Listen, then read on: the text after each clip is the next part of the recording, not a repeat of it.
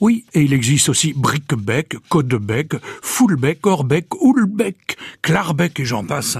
Et ce bec-là désigne tout simplement un ruisseau. Il est un héritage du langage des envahisseurs du Grand Nord, hein, les Vikings. Imaginez-vous que même Marcel Proust a utilisé le bec quand il a créé la ville de Baalbec, qui n'est autre que Cabourg dans sa recherche du temps perdu.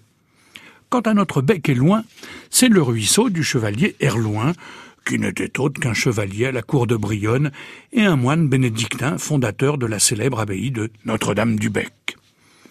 Les toponymes en bec désignent évidemment tous quelque chose de particulier.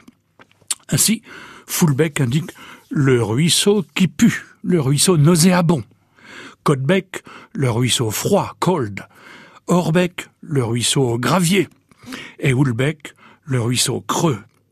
Le Clarbec, un ruisseau du département de la Manche qui prend sa source à Turteville-Bocage et qui rejoint la rive gauche de la Sinope à Montaigu-la-Brisette, le Clarbec est tout simplement le ruisseau clair.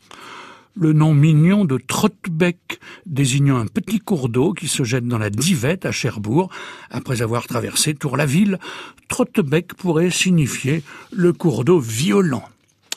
Le suffixe dal désigne la vallée, comme dans Bec-Dal, à Aquigny, dans le département de l'Eure. Et dans le même département, on n'oubliera pas le bec Thomas, et dans la Manche, le bec d'Andenne, qui est aujourd'hui une pointe sablonneuse sur le point de départ de traversée de la baie du Mont-Saint-Michel.